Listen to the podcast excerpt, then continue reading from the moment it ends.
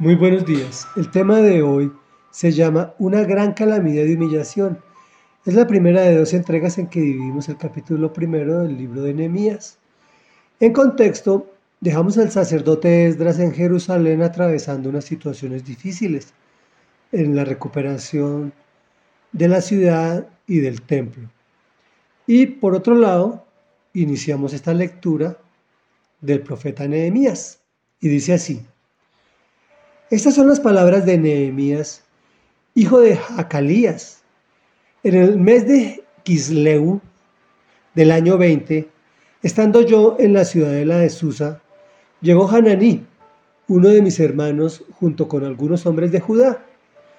Entonces les pregunté por el resto de los judíos que se habían librado del destierro y por Jerusalén. Ellos me respondieron, comillas, los que se libraron del destierro y se quedaron en la provincia están enfrentando una gran calamidad y humillación. La muralla de Jerusalén sigue derribada con sus puertas consumidas por el fuego. Al escuchar esto me senté a llorar. Hice duelo por algunos días y ayuné y oré al Dios del cielo. Le dije, dos puntos, comillas. Señor, Dios del cielo, grande y temible, que cumples el pacto y eres fiel con los que te aman y obedecen tus mandamientos. Te suplico que me prestes atención, que fijes tus ojos en este siervo tuyo, que día y noche ora en favor de tu pueblo Israel. Confieso que los israelitas, entre los cuales estamos incluidos mi familia y yo, hemos pecado contra ti. Te hemos ofendido y nos hemos corrompido mucho. Hemos desobedecido los mandamientos y preceptos y decretos que tú mismo diste a tu siervo Moisés. Comentario. Nehemías era hombre de confianza del rey, es decir, se encontraba en una muy buena posición.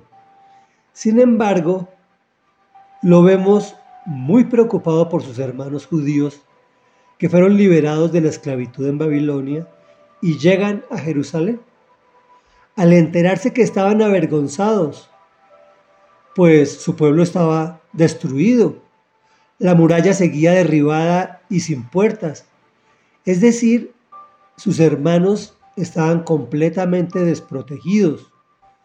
Por eso dice que lloró e hizo duelo y ayunó y oró al Dios del cielo. Ahora veamos cómo oró.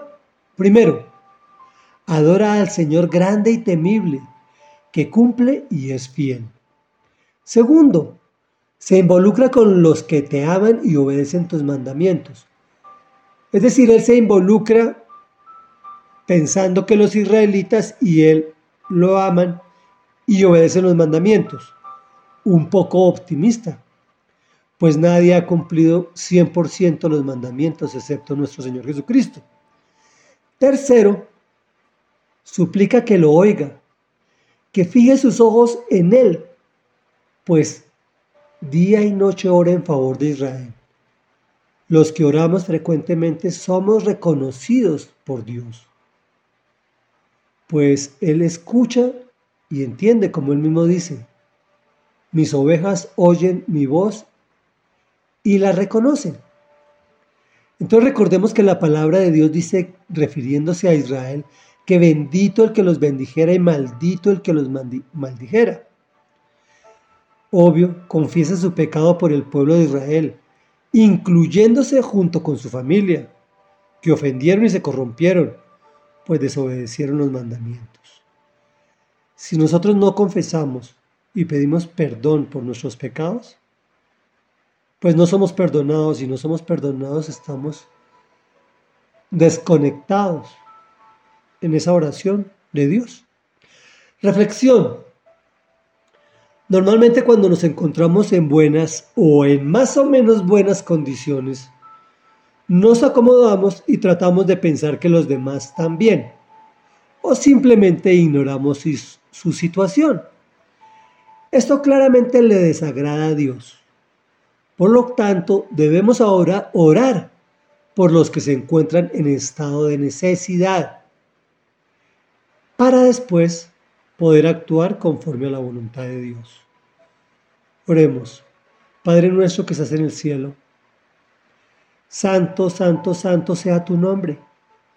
Hoy venimos a ti reconociendo que hemos pecado, pero que podemos venir a ti en arrepentimiento para solicitarte, Señor, que nos perdones y escuches nuestra oración.